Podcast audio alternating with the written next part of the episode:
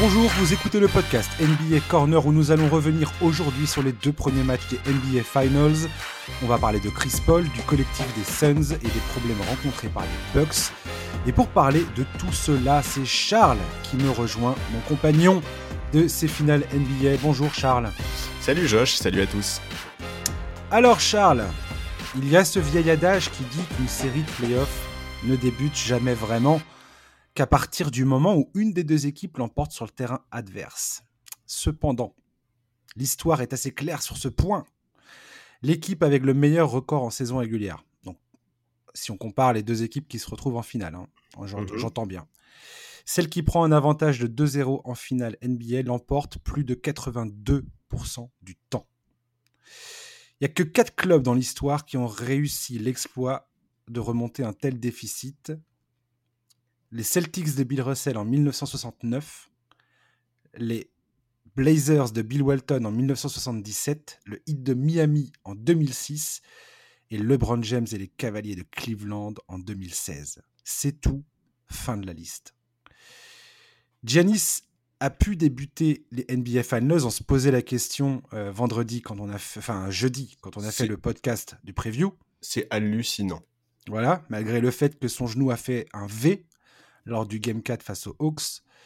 C'est miraculeux qu'il soit là à jouer avec un tel niveau d'intensité. Non mais c'est ça, c'est qu'en plus il est, il, est, il est parvenu sur une jambe quoi. Il est revenu, euh, là le match qu'il fait la nuit dernière, il est en pleine forme quoi. Bah c'est exactement ça. C'est un match, quand tu es en 42 points, 12 rebonds, 4 passes, 3 blocs, dominant comme il l'a été, 15 sur 22 au tir, 14 sur 17 euh, à, sur les tirs de champ, 11 sur 18 au lancer franc. Oui, c'est un match comme ça de 11 sur 18 au lancer franc, c'est pas fréquent. Hein. T'as un match comme ça de Giannis Antetokounmpo, euh, c'est bizarre que tu le gagnes pas. Il est également devenu le quatrième joueur de l'histoire NBA à marquer 20 points dans un carton dans un, match de finale NBA. Il rejoint Michael Jordan, Isaiah Thomas et, et Joe Dumars euh, dans, le, dans le livre des, des performances euh, historiques. Euh, malgré tout, les Bucks se sont inclinés. Moi, j'ai envie de te dire que Giannis a été assez seul dans ce match. Oh, il a été un peu abandonné par le supporting cast, mais, mais pas que. Alors, je te, laisse, euh, je te laisse la parole, Charlie, et après, on va parler de tout ça. Enfin, moi, je vais te dire le truc que j'ai à te dire. Euh, bah écoute, oui, effectivement, euh, bah, comme tu le dis, il a été, euh, il a été très esselé, il a été très esselé en attaque sur le match, sur le deuxième match. Après, bon, c'est sûr que quand tu vois la ligne de stade de Giannis couplée au fait que ce soit une défaite, ça donne forcément un peu envie de noircir le tableau. Malgré tout, moi, je, trouve quand même qu'il y a quand même quelques éléments qui sont plutôt positifs sur, la rencontre de, de la nuit dernière. Après, c'est clair que Giannis ne peut pas, ne peut pas tout faire tout seul et, en attaque il était euh, il était vraiment euh, vraiment complètement esselé. Il a absolument besoin euh, que ses lieutenants que sont Drew Holiday et Chris Middleton et là je pense surtout à Chris Middleton parce que Drew Holiday fait un tel boulot en défense qu'on peut pas lui trop lui en demander en attaque non plus qu'il faut absolument qu'il hausse le ton et, qu'il soit qu'il soit plus plus proactif. Là je regardais Chris Middleton n'a pas tiré un seul lancer franc sur les deux premiers matchs de cette finale. C'est aberrant comme stat. C'est pas possible quoi. Ouais complètement pour l'instant, les Bucks, quand Giannis est sur le terrain, ils sont à plus 4 en plus de 75 minutes de jeu. C'est le seul joueur des Bucks, des Bucks avec un, plus-minus positif. Quoi. Et quand il n'est pas là, ils se font euh, outscorer de 27 points en une vingtaine, 20, euh, minutes euh, et 30 secondes de jeu. Donc ça, ça raconte une histoire, ça. Ça raconte une histoire comme quoi, quand Giannis est là, les Bucks parviennent à rester à flot effectivement, comme tu l'as dit, Chris Middleton, Chris Middleton, il fait pas un premier match euh, atroce. Hein. Non. Alors je suis d'accord avec toi, il n'est pas peut-être pas assez agressif, il va peut-être pas assez au contact. Maintenant, la défense euh, des Suns, elle est, opérationnelle, on le sait très bien. Euh, il n'a pas, il a pas les coups de sifflet. On peut, on peut, on peut parler de, cette polémique-là. Budenholzer a essayé de faire pression sur le corps arbitral pendant les conférences de presse. Bon, soit, mais dans le game 2, Chris Middleton, il est à 5 sur 16 au tir, 1 sur 6 à 3 points. Non, et puis il n'y a pas assez d'agressivité, quoi. Il n'y a, pas assez d'agressivité en attaque, c'est clair. Tout à fait. Donc, euh, il y a un moment où, ça, pose, ça pose un problème. Et puis, tu parlais de la défense de Drew Holiday, je suis, je suis complètement d'accord avec toi. Drew Holiday, tu peux pas lui demander d'être au four et au moulin tout le temps euh, à chaque Bah match. non. C'est pas possible. Physiquement, c'est pas possible.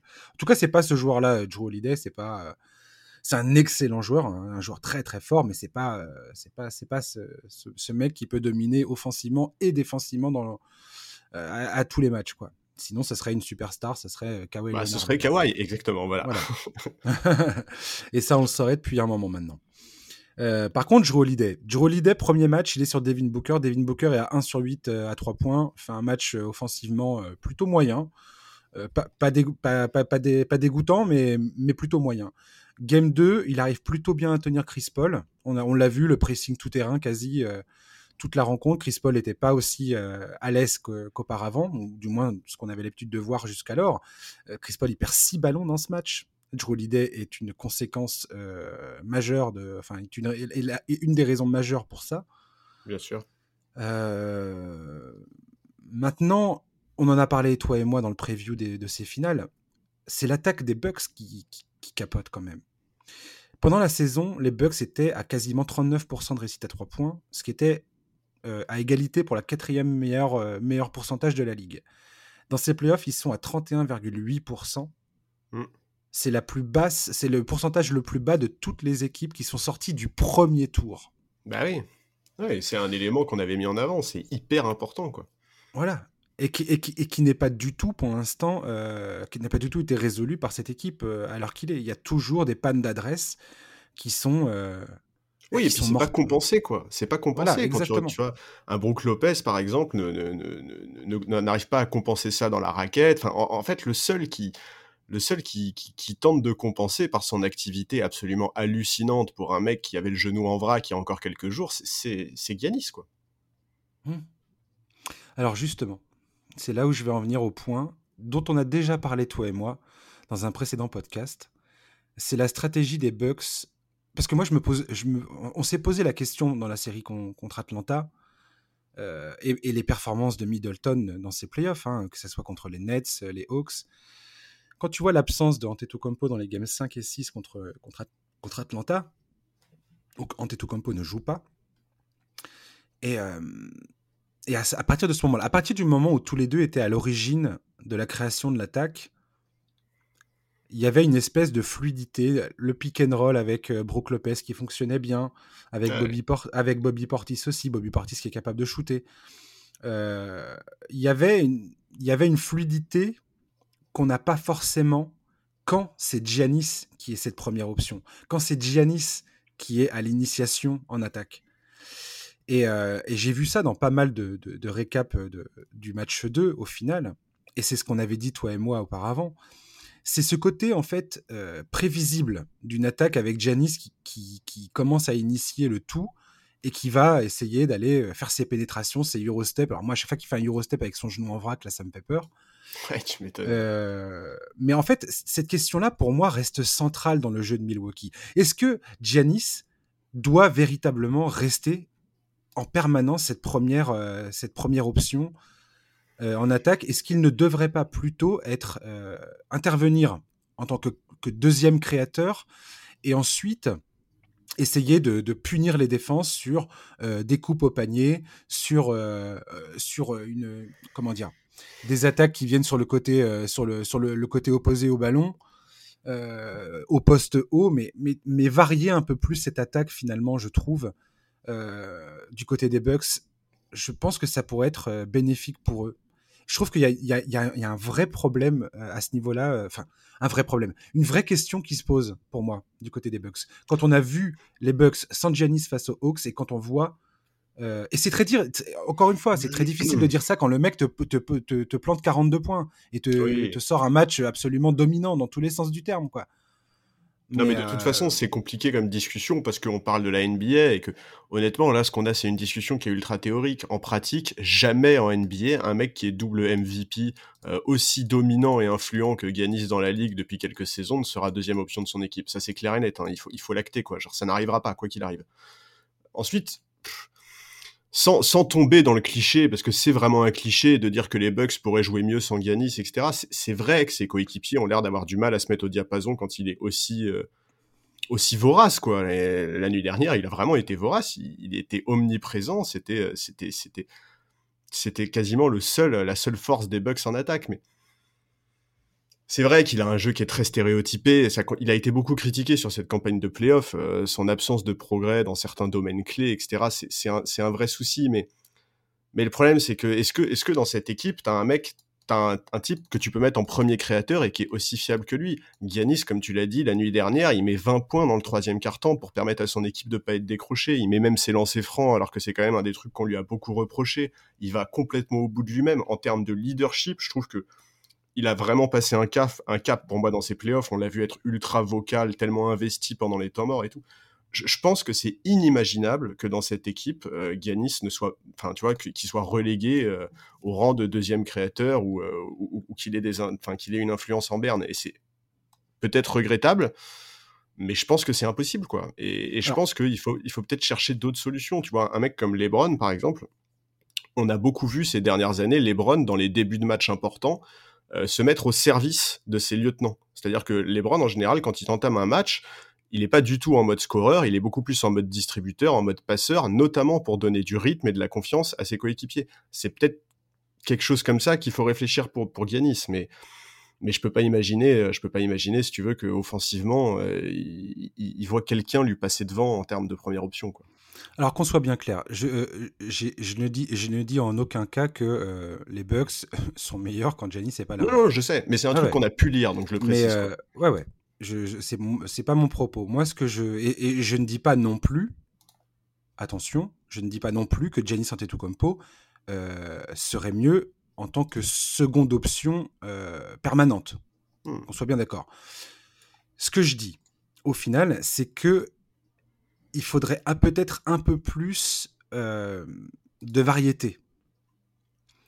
Non pas enlever la balle des mains de Giannis en permanence, mais je trouve que quand euh, Giannis est sur le terrain, il y a un manque de. Euh, bah de variété, oui, c'est clair. Oui, oui, de. de... en fait, on propose à peu près tout le temps la même chose, et on en a parlé toi et moi, le fait que Giannis. Euh, tant que, tant que n'a pas de shoot à mi-distance qui est fiable, c'est quand même très compliqué, en fait. Mmh ça, complique, ça complique le jeu pour beaucoup de monde autour de lui le fait que ça marche bien avec Lopez et Portis qui sont euh, largement moins talentueux et forts que Giannis Antetokounmpo, c'est aussi parce qu'ils ont un shoot et qu'ils peuvent faire des, pick and pop, qui peuvent euh, varier justement les options euh, après, un, après un écran. Ce que je veux dire par là, c'est qu'il faudrait diversifier le tout, peut-être mettre un peu plus la balle, la balle dans les mains de Middleton, voire de Drew Holiday, essayer de trouver d'autres options, faire de Giannis, mettre Giannis dans d'autres dispositions sur le à d'autres dans d'autres situations sur le terrain à certains moments du match, euh, du moins, voilà, varier les plaisirs, varier les. Ça permettrait aussi de permettre à la, enfin, de, de prendre la, défense de court. Euh, mais je trouve là que c'est. Enfin, il y a un manque, il y, a vraiment un manque de, diversité, je trouve, dans cette attaque. oui, je suis d'accord, il y a un manque enfin, ouais, d'ingéniosité, de diversité. C'est très redondant, quoi. Les attaques des Bucks, c'est voilà, c'est clair que quand tu compares avec euh, l'attaque des Suns, euh, euh, c'est oui, c'est beaucoup moins varié, c'est beaucoup plus entre guillemets monotone, répétitif, mais ah, tu vois, c'est quand même c'est très prévisible et on savait que Budenholzer nous trouverait pas des nouveaux schémas d'attaque en finale, tu vois. C'est quelque chose mmh. qui était tellement prévisible là-dessus que bon. Après, il fait avec je le suis d'accord avec toi, mais Janice, Janice il, ce, qui est, ce qui est très. Euh, ce, qui est, ce, que, je trouve admirable avec Janice, c'est qu'il se pose pas de questions. Enfin, je veux dire, s'il y a un mec qui se pose pas de questions par rapport à son tir, c'est lui. Tu vois qu'il essaye, qu'il tente, et c'est comme ça qu'il va progresser aussi. C'est qu'il se met dans des situations où, euh, où il, perd. Enfin, même au lancer franc, tu vois qu'il. Quoi qu'il arrive, même s'il fait un ball, euh, il va continuer de tirer sans, sans trop réfléchir. C'est quelqu'un d'ultra positif sur le terrain. Il encourage toujours ses coéquipiers, il est toujours il est toujours d'attaque, il est toujours euh, d'une intensité irréprochable sur le terrain. Il n'y a, aucun problème. Mais euh, il, a, il, a, des limitations encore aujourd'hui. Euh, toi et moi, on en avait parlé aussi dans la série contre les Nets, où des fois, il, fait souvent les bonnes passes, mais il, doit, il peut encore s'améliorer, je pense, sur ce point-là. Jusqu'où, j'en sais rien, tu vois. Et, je vais pas lui demander de devenir LeBron James pour le coup, parce que LeBron James, c'est une vision hors du commun qu'il a. C'est ce qui fait, c'est ce qui fait de lui potentiellement le meilleur joueur de l'histoire, ou du moins le fait qu'il participe à cette conversation. Mais mais ouais, il y a, y a, quelque chose qui, qui, qui, me trouble dans cette attaque. Et cependant, ceci étant dit, comme tu l'as dit, les Bucks n'ont jamais trop décroché dans ce match. Alors qu'ils se, ils se mangeaient un barrage de trois points. Défensivement, des fois, tu te disais, mais il n'y a, y a, rien à faire, ils ne trouvent pas la solution. On va en parler tout à l'heure quand on va parler de Phoenix un peu plus en détail. Mais malgré tout, j'ai envie de dire, les quelques ajustements que Budenholzer a proposés dans ce match 2, il y a quand même des raisons de croire que les Bucks peuvent, euh, peuvent retrouver confiance dans, cette série. C'est Moi, j'ai trouvé ça très étonnant, euh, étant donné l'efficacité offensive des Suns. J'ai trouvé ça très étonnant que les, les, Bucks étaient encore là à moins 10, euh, voire enfin à moins 6 à un moment aussi. Dans, cette rencontre, je suis en train de me dire, mais il, il, il lâche rien en fait. Alors que Middleton fait un match euh, cracra, euh, Drew Holiday euh, n'arrive pas non plus à régler la mire. C'est très très étonnant ce match. Ouais, mais en même temps, tu vois, alors je suis d'accord, c'est moi je vois du positif dans ce match pour les Bucks, mais en même temps, mentalement, il va falloir être costaud parce que tu vois, ils savent, ils savent qu'ils ont fait des bons ajustements en soi. Tu vois, sur le papier, euh, ce match-là, il, il, aurait pu tourner autrement, quoi. Et, malgré ça, ils le perdent. Et, ça, ça, moralement, quand même, ça va être dur de s'en remettre. Maintenant, effectivement, moi, en soi, je suis pas si négatif sur ce, le match, le match 2 qui a eu lieu l'année dernière. Je trouve qu'il est intéressant pour les Bucks. J'ai aimé, euh, j'ai plutôt aimé les ajustements défensifs mis en place par Budenholzer. Bon, ça n'a pas été payant, euh, notamment en raison de cette adresse extérieure hallucinante des Suns. Mais voilà, je, trouve qu'ils tiennent quelque chose dans cette défense du pick and roll. Je trouve que si, je pense que si Middleton, incroyable, la défense du pick and roll des Bucks dans cette dans ce deuxième match, remarquable, remarquable, bah incroyable. Ouais, non, c'était c'était, enfin, c'est vraiment une, c'est un ajustement excellent qui a, qui a été fait par Budenholzer et et ça peut changer beaucoup de choses. Enfin, ça peut, en tout cas, relancer les Bucks. Maintenant, voilà, on, en revient à, la variété de l'attaque des, des, des, Suns et au fait que bah ils ont su trouver les clés. Euh, après, euh, voilà, ils tireront probablement pas, ils shooteront probablement pas à 50% à 3 points tous les soirs. Euh, mais, mais voilà, ils ont, ils ont réussi à couper cette relation avec Ayton. ils, ont, ils, ont, ils, ont, ils ont changé des choses dans les rotations. Bobby Portis a beaucoup moins joué. Il a joué 4 minutes, je crois. Ça fait partie clairement des, des ajustements que Budenholzer voulait. Bryn Forbes également a moins joué. Tig et Connaughton, par contre, ont plus joué. Enfin, tu vois, il n'a pas, été, il a pas été inactif il n'a pas été inactif et, je trouve vraiment qu'il a fait des, il a fait des trucs bien défensivement. Maintenant, le problème, on le sait, euh, on le sait très bien de toute façon que le problème de cette équipe de Milwaukee n'a jamais été défensif. C'est un problème qui est offensif. Et ça, ça, il faut, il faut que notamment Middleton propose plus. Euh, Chris Middleton ne peut pas euh, euh, sortir un match où il atteint péniblement les 11 points, euh, où il tire à, je sais même pas 20% à 3 points. Enfin, c'est pas possible, quoi. On, attend plus de lui et, cette irrégularité-là est un énorme problème, quoi. Hmm. J'ai trouvé une stat assez intéressante euh, concernant l'adresse à 3 points, justement. Selon ESPN Stat et Information Research, les équipes cette saison, playoff inclus, qui shoot, enfin, qui, qui scorent plus de 3 points que leur adversaire, remportent quasiment 71% des matchs. Les Bucks ont perdu le match 1 alors qu'ils ont euh, rentré 16 paniers à 3 points contre 11 pour les Suns. Et dans le match 2, ils se sont fait complètement noyer euh, à 3 points. Les, Suns finissent à 20 sur 40, ce qui est complètement hallucinant. Euh, et les Bucks sont à 9 sur 31, dont, 6 sur dont 6 sur 18 sur des shoots à 3 points ouverts.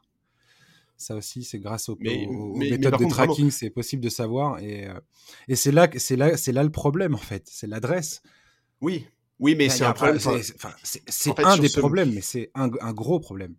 Oui, mais sur ce match-là, en fait, le problème, il est des deux côtés, quoi, parce que tu l'as dit, euh, tirer à 50% sur un tel volume de shoot de la part des, des, des Suns, c'est hallucinant. 40, euh, 40 tirs à 3 points pris, 20 rentrés, c'est vraiment des chiffres qui sont euh, anormaux. Enfin, tu vois, on peut, on peut pas mmh. s'attendre à ça tous les soirs.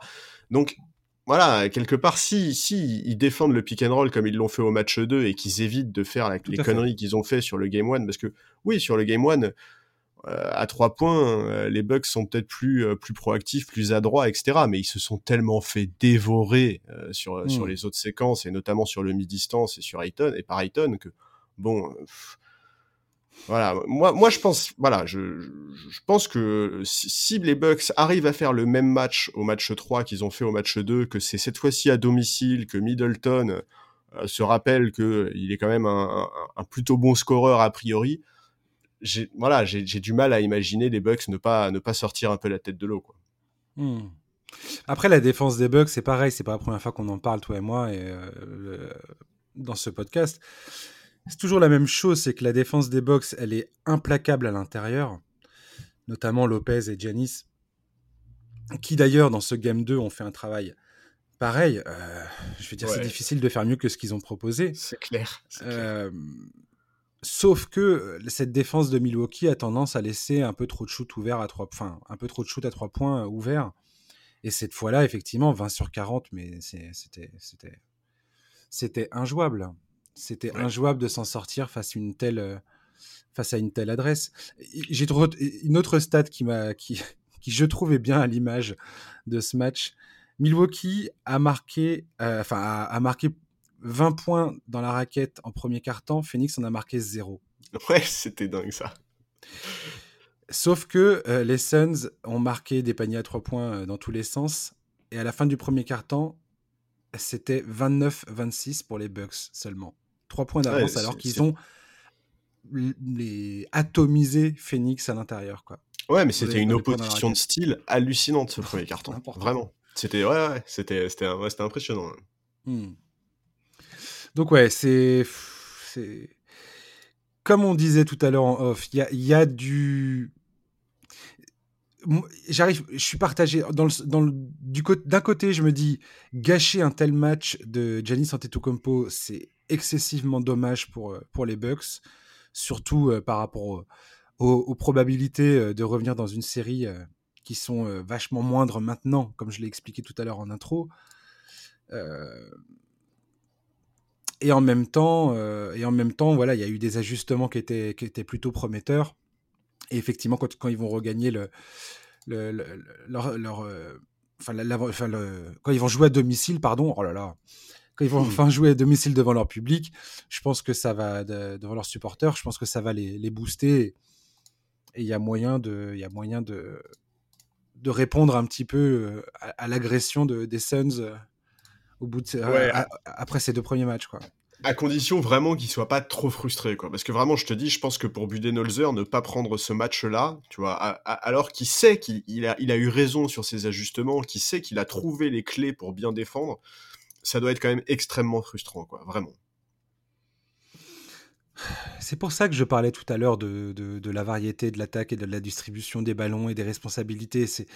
Pour moi, c'est primordial. Il y a le fait que Giannis fasse ce qu'il fait, c'est, absolument euh, remarquable. Mais euh, le fait qu'il sache pas tirer, ça, crée un manque d'espace sur le terrain pour, euh, bah, Middleton et Drew Holiday qui ont un défenseur en plus dans les pattes à ce moment-là, quoi parce qu'il y a un joueur qui est pas capable de tirer et, que la défense est très contente de voir tirer à mi-distance ou à trois points. Ouais, ouais, ouais, oui, non, mais c'est sûr, c'est sûr. Après, bon, voilà, je, je, pense vraiment que malgré ça, et tu vois, effectivement, ce que tu dis, c'est clair, et c'est des trucs qu'on dit de toute façon sur l'attaque des Bugs depuis, même pas depuis cette année, depuis des années en réalité. Mais, euh, mais voilà, je, malgré tout, honnêtement, ça, ça se joue quand même pas à grand chose. Franchement, ça se joue à un deuxième carton où ils ont pris la foudre, quoi, à peu de choses près. Et, et ouais, j'attends vraiment, euh, déjà, j'attends vraiment une réaction de Chris Middleton. C'est pas possible de voir ça. Enfin, vraiment, c'est, ça, m'énerve. Et, et ouais, je, j'espère que, j'espère qu'ils vont un peu relancer cette série, quoi, parce que, parce que, ce, ce serait quand même bien que ça se termine pas en quatre matchs, quoi.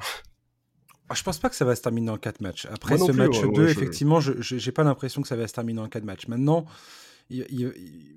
l'urgence aujourd'hui du côté des Bucks, c'est que euh, Middleton et éventuellement euh, Drew Holiday ou un autre euh, arrivent à, à, trouver la faille offensivement. Quoi. Ouais, et, faire... et, que, et que, ces, et que ces, bons, ces bonnes performances soient convergent au même moment, tu vois. Qui est qui est une vraie, euh, bah, une vraie performance collective quelque part des Bucks quoi. Et à domicile, c'est le meilleur moyen d'y parvenir parce que tu es boosté par le public et bah oui, mais c'est ça. Et, aujourd'hui, ils ont plus rien à perdre. Donc euh, oui, mais si tu veux, ça passe par une agressivité accrue en attaque quoi, parce que on, parle de varier le jeu, etc. Ça, il y a pas de souci. Évidemment qu'il faut le faire, mais même au-delà de ça, moi je trouve que à part Giannis, ils sont pas assez agressifs, ils sont trop passifs. Euh, Drew à l'issue du match 1, expliquait que Chris Paul était beaucoup trop à l'aise, qu'il était complètement dans son jardin, etc. Et et ouais, pour le moment, j'arrive vraiment pas à voir euh, cette équipe des Bucks euh, être animée par euh, un état d'esprit de, finale NBA, quoi. Enfin, tu vois, je, trouve que je trouve que Giannis est le seul au niveau pour le moment dans, dans cette intensité-là, quoi. Et c'est pour ça que je te disais dans le preview, le, numéro précédent, que les Bucks, j'étais vraiment partagé par rapport à, à tout leur parcours, en fait. Je te dis, c'est j'ai jamais, j'ai jamais senti cette équipe. Enfin, je sais pas, je la sens, je la sens, je la sens pas assez solide pour aller au bout. J'ai du mal à les voir aller au bout, et pourtant ils passent tour après tour après tour. Je veux dire, c'est quand même difficile de. Quoi. Oui, oui, c'est compliqué, mais n'empêche que ça passe et c'est tout ce qu'on leur demande, quoi. Donc voilà. Ouais, mais tu vois, ouais, disons que s'ils étaient champions, ce serait clairement un des champions les moins dominants qu'on ait vu en playoff. Quoi. Mais clairement, et moi, je, comme, je te le disais avant, je vois pas comment, avec cette, cette attaque qui, euh, qui, souffle le chaud et le froid, euh, je veux dire, on, dit ça, ça se trouve. Euh, enfin, pour moi, il y a une, forte probabilité que dimanche, c'est dimanche hein, le prochain match. Dans la nuit de dimanche à lundi, il me semble. Tout à fait. Dans la nuit de dimanche à lundi à 2h. Je suis, je suis quasiment persuadé que les Bucks ils vont sortir dans ce match 3 avec le, lance-flamme et, essayer de tout péter sur leur passage, quoi. Ah, il faut, mais de toute façon, avec l'énergie du désespoir, il le faut, oui, ils sont obligés. Mais attends, il le faut parce que s'ils refont euh, des matchs, euh, tu vois, comme ils ont fait sur les deux premières, les deux premières rencontres, Giannis pourrait mettre 50 points par match, que ça changera rien en fait. Que ça changera rien. Voilà, et donc il faut cette réaction collective, c'est, ouais, ce sursaut d'orgueil, quoi. Il, faut, il faut proposer plus, quoi. Vraiment. Et, et c'est là qu'on va passer aux Phoenix Suns. Alors les Phoenix Suns, ils n'ont pas de joueurs MVP dans leur rang, mais ils ont deux superstars parfaitement taillés euh, pour ce duel, avec Chris Paul magistral lors du Game 1 et Devin Booker qui nous a sorti, euh, pareil, une sacrée partition dans le, dans le Game 2. Rappelons que c'est ses premiers playoffs. Hein. Ouais, euh, leur capacité de tirer de n'importe où sur le terrain force la défense à faire des choix impossibles. Et on voit bien que c'est un avantage capital pour Phoenix dans cette série. En fait, Chris Paul et Devin Booker, je pense que c'est les deux gars qui sont parfaitement euh, armés pour attaquer la défense des Bucks, quoi. Alors que les Bucks, justement, c'est là-dessus qu'ils ont tendance à se reposer la plupart du temps, même quand leur attaque n'est pas n'est pas n'est pas en état de marche. C'est sur leur défense qu'ils peuvent se reposer.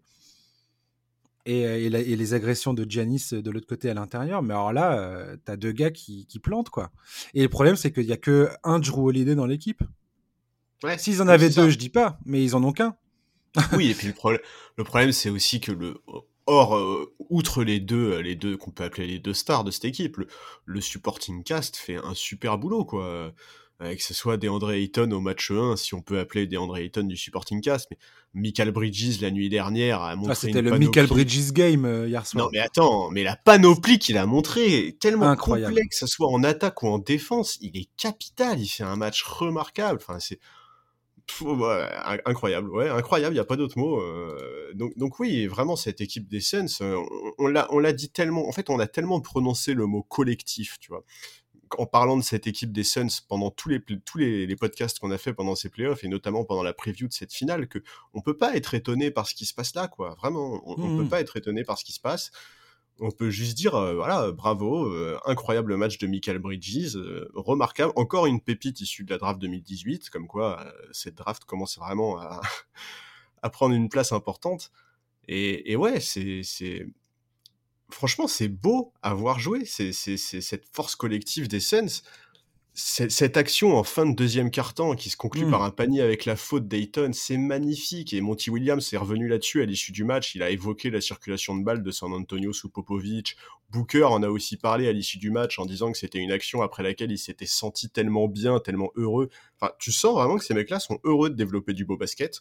Le collectif est tellement au point tout le monde est efficace, tout le monde est important. Cam Johnson, Cameron Payne, Torrey Craig, Jake Crowder, ils ont tous une, excellente mentalité, ils sont tous précieux. ils jouent tous juste. Voilà, c'est honnêtement tous les ingrédients sont réunis pour les Suns, quoi. l'esprit de groupe des Suns, et ça, euh, voilà. On se, on, se, on se, répète, mais euh, il, est, il, est, il est là, il est présent. Il y a une âme dans cette équipe. Ouais, c'est le cliché, le cliché facile du sport. Euh, le, groupe mm. vit bien, quoi. Genre, vraiment, ces mecs-là sont juste contents de jouer ensemble. Quoi. Oui, puis tu vois bien que en fait, au final, en NBA, et même dans, tout, dans, dans, beaucoup de sports, hein, euh, si tu prends l'équipe de France là, euh, pendant l'Euro, c'est. Tu vois bien que quand l'ego euh, commence à, à, pointer le bout de son nez, c'est pas bon. Là, aujourd'hui, tu as une équipe des Suns où la hiérarchie, elle est clairement établie, elle est clairement respectée. Tu as Chris Paul, qui est le vétéran, qui, qui, a l'expérience, qui, a, voilà, qui, a, dirigé, qui a dirigé tout ce groupe, qui a s'est aussi euh, permis de, de, conseiller les jeunes, qui n'a pas, euh, qui a, pas essayé de dominer euh, tout le monde. Tu vois qu'il a, qu'il a pris ça à cœur et qu'il a pris ça du bon côté. Et qu'ils ont tous suivi derrière. Et, chacun, respecte, chacun respecte son rôle, chacun accepte son rôle, chacun joue pour l'autre. Ils savent très bien que l'objectif, il est, il est collectif et il n'est pas ma gueule, il faut que j'aille faut que j'aille prendre 10 points, euh, faut, faut, que j'aille planter 10 points, prendre mes 20 rebonds ou je sais pas quoi. Oui, le truc Dayton, c'était très drôle au game 1. Euh.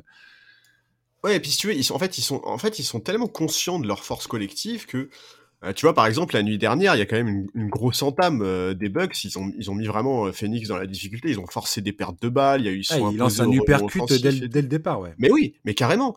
Mais, mais en fait, ils, perdent jamais pied. Leur adresse leur permet de rester dans le match et ils sont tellement confiants en fait de la force de leur collectif qu'ils perdent pas pied. Et voilà, ils mettent le coup d'accélérateur quand il le faut, ils créent un écart et derrière les Bucks n'arrivent jamais vraiment à revenir quoi. Et et ouais, vraiment, euh, vraiment chapeau à cette équipe, chapeau à Monty Williams quoi. On, l'a beaucoup dit et on, va continuer à le dire parce que c'est mérité et que personne ne pouvait s'attendre à ça en début de saison quoi. Aujourd'hui, si t'es fan des Suns. Euh, mais quel bonheur, quoi. C'est ouais, non mais c'est la c'est la c'est peut-être une des plus belles histoires de de ces je sais pas moi de ces j'ai pas réfléchi à la question tiens mais euh, c'est c'est une des plus belles histoires dont je peux je peux je peux me souvenir quoi. Je suis peut-être prisonnier du mmh. moment mais euh, mais effectivement enfin comme on l'a dit dans le preview il y a trois ans, cette équipe était en train de mourir avec Eric Bledsoe euh, qui tweetait qu'il voulait se casser de là, quoi. Ouais. Euh, l'année d'après, ils font une saison encore pire. Ouais. Et euh, t'as tous ces jeunes-là. Ayton, il est remis en question dans tous les sens. Devin Booker, c'est le gars qui score, mais qui est dans une équipe de merde, donc tout le monde s'en fiche. Ouais, Michael, qui joue pour les stats. Voilà, Michael Bridges, il a été sélectionné par les Sixers et puis balancé aux Suns pour, parce que les, les, Sixers voulaient récupérer un pic de draft. Ok, euh, Tory Craig, euh, mon Dieu, ça m'a brisé le cœur de le voir sortir sur blessure. Euh, je sais pas trop oh comment ça va se passer, mais entre, entre Tory Craig et Dario Saric, ça commence à faire beaucoup du côté des Suns. Terrible, hein. Ça, ça peut avoir une, une, petite importance quand même dans la suite. Hein, attention. Euh, Torrey Craig, il était quand même important et il était, il était resplendissant dans ses deux premiers matchs. Torrey Craig, big up, cœur sur toi. Ouais, ouais, et puis surtout que s'ils perdent un joueur, un, joueur de la rotation par match, il y a intérêt à ce que la série dure pas trop en fait. C'est clair. Et au bout d'un moment, euh, ça va vraiment devenir compliqué, quoi. Mais euh, ouais, enfin, je veux dire, cette équipe, ce qu'elle est en train de faire maintenant, c'est complètement. Euh, ouais. Oui, et puis tu vois, effectivement, tu parlais de la mentalité. Et, voilà, un mec comme Devin Booker, enfin, tu vois, ça doit, il doit y avoir tellement un côté revanche pour lui qui a été catalogué comme, tu vois, un espèce de génie, un surdoué offensif, mais un mec qui gagnerait probablement pas un, Phoenix longtemps a été euh, considéré comme l'équipe qui jouait pour ses stats et tout. Là, il voit arriver, il partage le bac court avec un type qui qui est vraiment un général, qui a une énorme expérience, mais qui a aussi un fort ego, qui a aussi, euh, tu vois, qui prend de la place dans un vestiaire, quoi. Chris Paul, euh, c'est pas, c'est pas un mec discret et, et, ça pose aucun problème. Et, au contraire, Devin Booker est ravi de, de, de progresser avec ce type-là, d'apprendre avec lui, de se mettre à son service pour l'emmener vers sa première bague et tout. Enfin, ouais, en termes de mentalité, ça fait vraiment du bien, quoi. C'est ce que j'allais te dire, Charles. Euh, combien de, gamins comme Devin Booker de 24 ans euh, sont capables d'avoir cette attitude euh? Bah, je sais pas. Honnêtement, je sais pas. Surtout que, vraiment, tu vois, c'est pas comme s'il avait grandi dans un environnement qui développe le sens du collectif, quoi. Devin mmh Booker, il a grandi dans cette équipe de Phoenix qui était en perdition. voilà, le, la seule chose qui était brillante à Phoenix, c'était lui, tu vois, et c'était lui d'un point de vue purement offensif, euh, purement individuel. Enfin, tu vois, il, il n'a pas grandi, euh, je sais pas moi, il n'a pas grandi euh, sous l'égide de Popovic aux Spurs. Enfin voilà, il n'a pas grandi, il s'est pas développé dans l'environnement le plus favorable à ce qu'un tel sens du collectif se mette en place. Et pour autant, bah pour autant, il est absolument irréprochable. Et, vraiment, euh, s'ils sont champions, euh, moi j'ai hâte d'entendre le discours de Chris Paul, tu vois, parce que je sens que je sens qu'il va nous dire des trucs hyper intéressants sur la mentalité et le collectif de cette équipe, quoi. Et encore une fois, on en revient aussi à Monty Williams. Je sais pas si tu as vu le l'espèce de pep talk qu'il a donné à DeAndre Ayton, qui, qui, était en train de faire un match beaucoup moins euh, euh, franchement, il a été, il a été serré par Brook Lopez, quelque chose d'hallucinant. Franchement, Brook Lopez. et puis la, relation avec son bac court a été complètement coupée, quoi. Ah oui, non, mais c'était, incroyable. Franchement, euh, c'est ce qu'on disait tout à l'heure. La défense pick and roll des Bucks, c'était, mais j'ai rarement vu ça. Et, Lopez, franchement, tu vois, il, peut pas jouer beaucoup parce que il y a trop de problèmes. Enfin, sa présence crée beaucoup de problèmes. Et pour le coup, Budenholzer, il, il arrive bien à alterner ses minutes de jeu avec Pat Connington et et un peu de Bryn Forbes de temps en temps, même si Bryn Forbes il est complètement au fond du trou. Mais euh, enfin tout ça pour dire que DeAndre Ayton, tu voyais bien à un moment qu'il se posait des questions, qu'il n'était pas bien. Et quand tu entends ce que lui dit Monty Williams, espèce de bienveillance avec laquelle il s'adresse à lui. Alors tu as souvent ce cliché du coach du qui va euh, soit il va rien dire, soit il va euh, il va essayer de de remonter les, bretelles à son joueur en train de lui dire vas-y bouge-toi, fais quelque chose. Là, Monty Williams, tu sens une espèce de, de je sais pas, de, à la fois, à la fois, il est, il est, il lui inspire confiance, il est bienveillant, et en même temps, il lui dit, vas-y, mec, on croit en toi, t'es, es, capable, quoi. Oui, c'est ça. Qu'est-ce que t'attends, tu vois? En même temps, il, est, assez ferme avec lui, tu vois? Ouais, il le dédouane pas de ses responsabilités. Exactement. Il, ouais. il lui dit pas juste, euh, mais c'est bon, t'inquiète, tu peux rester dans ton trou, on va s'en sortir sans toi. ça, ça, ce serait le pire, tu vois, ce serait le pire truc à faire en fait, quoi. Exactement. Non, mais clairement, Monty Williams, c'est incroyablement juste et dans son coaching, dans ses décisions, dans sa manière de communiquer, que ce soit vis-à-vis des, enfin, aux médias ou à ses joueurs, il est, ouais, il, fait un sans faute, quoi, pour l'instant, Monty Williams. Mmh, mmh, mmh. Tout à l'heure, je parlais de Chris, de Chris Paul et de Devin Booker. Je voulais quand même souligner que dans le, deuxième mi-temps, tous les deux euh, se sont associés pour marquer 36 points, 7 passes décisives, 14 sur 26 au tir. Et sur les 21 tirs euh, inscrits dans la deuxième mi-temps, Booker et Chris Paul ont soit scoré, soit fait la passe décisive sur 18 d'entre eux. 18 sur 21 d'entre eux. Ouais, Petite influence, quoi. Et tu ajoutes à cela le fait que dans cette deuxième mi-temps, plusieurs fois, je me suis dit, oh là, les Bucks, ils vont taper un run. Oh là, les Bucks, ils, reviennent à distance. Ils veulent pas partir. Ils sont toujours là. Ils arrivent, ils arrivent, ils arrivent. Et puis, tu as eu ce fameux troisième carton de Giannis Antetokounmpo. Et eh ben, si tu regardes, regarde le détail de, de, de, la, de la seconde mi-temps. Dès que les Bucks arrivaient à, je sais pas, moins 8, moins 6 ou je sais pas quoi, dès qu'il fallait inscrire un panier à des moments clés de la rencontre, t'avais toujours Chris Paul ou Devin Booker qui était là. Bah oui. Et qui était au cœur du truc. Et, notamment le, 3 points à la dernière seconde de la possession de Chris Paul. Enfin, oui, non, mais bien sûr, ils ont été, ils ont été tellement présents au moment les, plus hmm. importants que. Mais non, mais ce que je veux, ce que je veux dire, c'est que ça, montre, ça peut aussi montrer, ça, montre, c'est encore un truc qui peut montrer la, comment dire, le mensonge parfois des, box scores, des, feuilles de stats. Mhm. Tu peux marquer 6 points en première, en première mi 6, euh, paniers à 3 points en première mi-temps, et si après tu disparais complètement du match, bon, euh, ça, raconte, ça raconte une histoire. Là, tu vois que les mecs, à chaque fois. Moi, c'est aussi à ça que je reconnais des, des superstars c'est leur cap. Tu, tu vois ça chez, chez, des mecs comme Kobe Bryant, chez, je sais pas, je vais citer Michael Jordan, Dirk Nowitzki, euh, Kevin Durant, Stephen Curry. Stephen Curry peut, oui. Enfin bref, chez les grands joueurs, tu vois ça, cette capacité-là, de se dire, on est à combien au score ou LeBron James. Enfin, Ouais, de casser le run, quoi. De, de, bah, de comprendre qu'il y a un moment ou un autre, il va falloir marquer ce panier. Ouais. Ce panier-là, il est important. Parce que là, ils sont trop en confiance, ils sont en train de revenir sur nos talons. C'est maintenant qu'il faut euh, casser leur, euh, euh, leur, esprit d'initiative. quoi. Et, et, franchement, Chris Paul et Devin Booker, et Devin Booker, voilà, comme tu le dis, c'est sa première campagne de playoff. Les nerfs qu'ils ont, les gars. ouais, c'est. Chapeau, quoi. Ouais, c'est vraiment impressionnant. Je suis, je suis d'accord, hein. vraiment, je suis, je suis, tout à fait d'accord. Ils, sont, ils réagissent au bon moment Ouais, y a, voilà, y a, de ce qu'on voit pour le moment, on va pas se mentir, il y a vraiment tout dans, cette équipe des Suns pour faire euh, un champion NBA et en plus un très beau champion NBA, quoi. Ah oui, bah alors là, je vais te dire, moi ça fait un moment que je suis vendu sur le cas euh, Phoenix. Euh. Après, les Bucks nous ont tellement, m'ont tellement pris de court dans ces playoffs à plusieurs moments, malgré, malgré, ils ont eu un contexte plutôt favorable, eux aussi, quelque part, dans, dans, leur, parcours. Mais, oh oui. Mais bon, je sais pas trop. Et comme je te l'ai dit, d'expérience de tout ce que j'ai pu vivre comme playoff à travers les années, je vois pas comment cette équipe, à ce niveau d'entente, à ce niveau de sacrifice, à ce niveau de performance, en plus, comme je viens de te le dire, avec Chris Paul et Booker qui sont idéalement taillés pour, pour contrer tout ce que les Bucks peuvent leur envoyer dans les dents. les Bucks, ils ont que des choix de, ils, ont que des choix impossibles à faire en fait face à ces deux mecs-là, quoi. C'est soit tu laisses Chris Paul, soit tu laisses Devin Booker courir, courir tranquillement.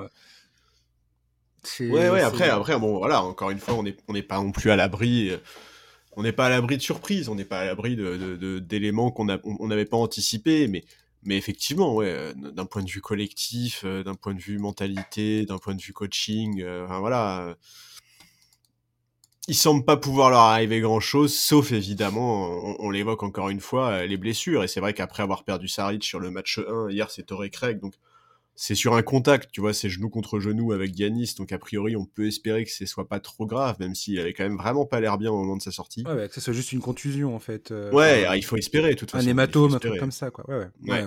mais, mais voilà, ouais. Le collectif des Suns est impressionnant et puis, et puis il possède des sacrés joyaux, quoi. Parce que derrière le, général qui est Chris Paul, euh, Devin Booker est extraordinaire. DeAndre Ayton fait des premiers playoffs lui aussi qui sont remarquables, même si la nuit dernière il a été plus en difficulté. Et Michael Bridges qui, voilà, qui, qui, qui, se révèle à un niveau où, où on l'attendait, euh, où tout le monde ne l'attendait pas en tout cas. Et, surtout hier soir, le mec, euh, enfin d'habitude Michael Bridges c'est euh, c'est le profil type 3D guy, 3 points et défense. Sauf que là, finalement on l'a aussi beaucoup vu euh, obligé par la défense des Bucks à poser le ballon sur le sol, à dribbler et à faire, euh, et, à faire des choses qu'il n'a pas l'habitude forcément de faire ou qu'on le voit rarement faire sur un terrain. Oui, et, puis on l'a vu varier beaucoup son jeu, tu vois. Il a été servi en backdoor très souvent, etc. Enfin, ouais, non, franchement, euh, match impressionnant, quoi. Match impressionnant de, de sang-froid aussi. 8 sur 8 au lancer. Enfin, il a un potentiel énorme à mes yeux, Michael Bridges.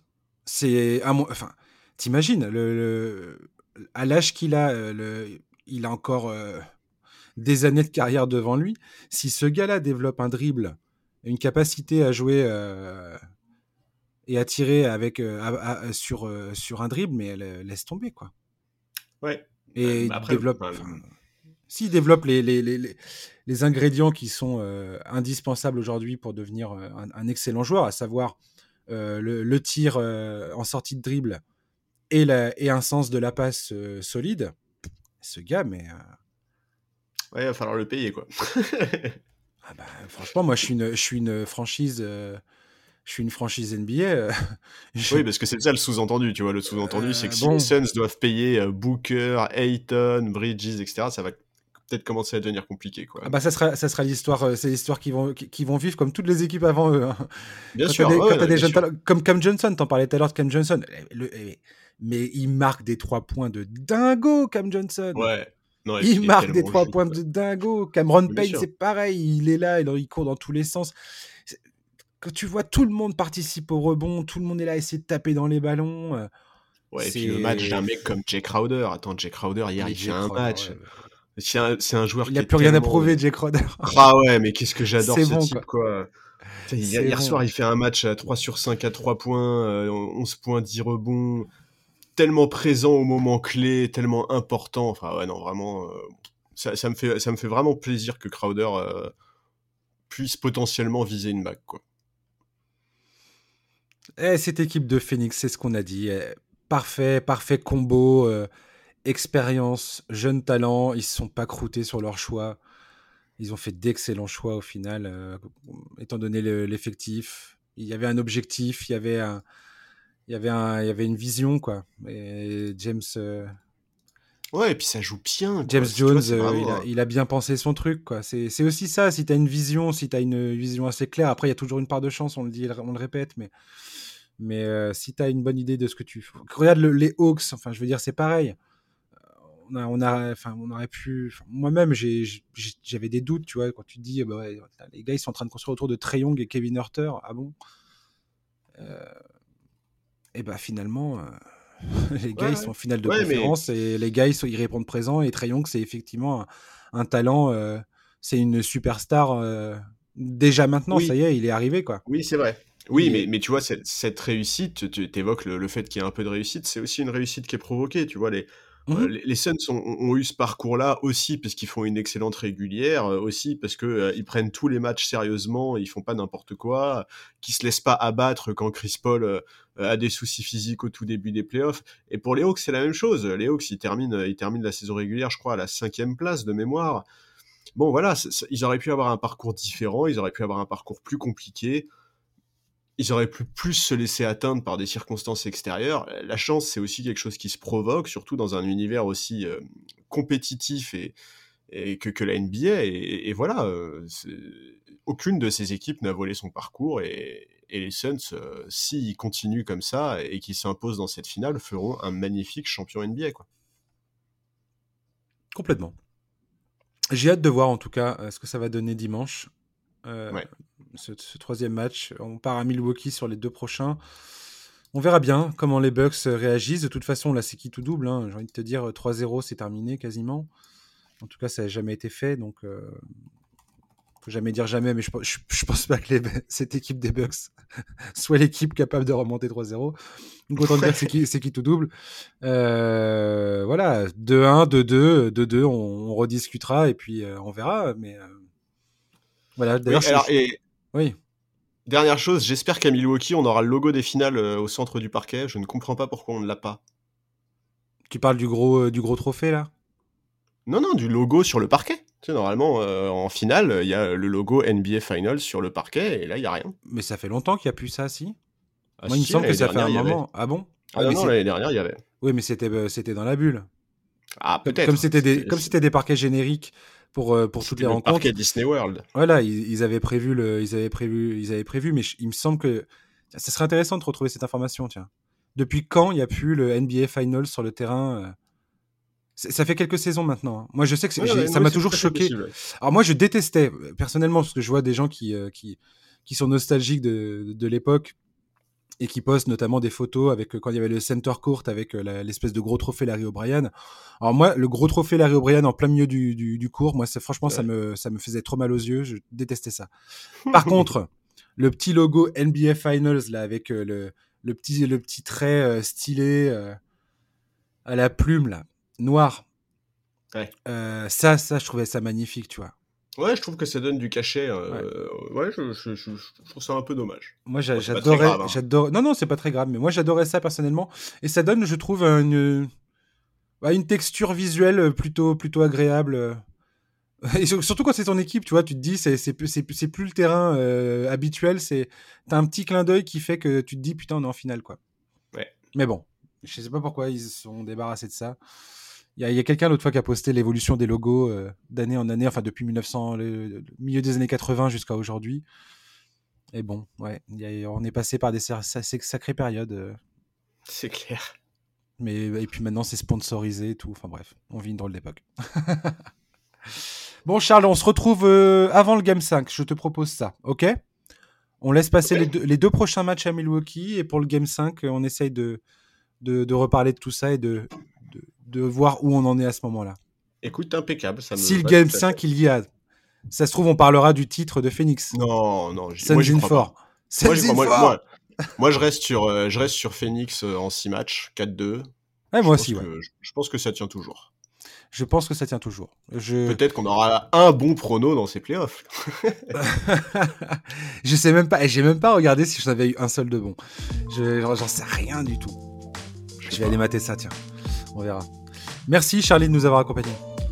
Bah écoute, merci à toi. C'était un plaisir, comme toujours. Chers auditeurs, merci de nous avoir écoutés. Euh, bah, on se retrouve euh, soit pour euh, fêter le titre de Phoenix en 4 matchs, soit à l'aube, la veille du match 5. Voilà, d'ici là, passez une bonne fin de journée, un très bon week-end parce que ça va être le week-end. Et à très bientôt. Bye bye.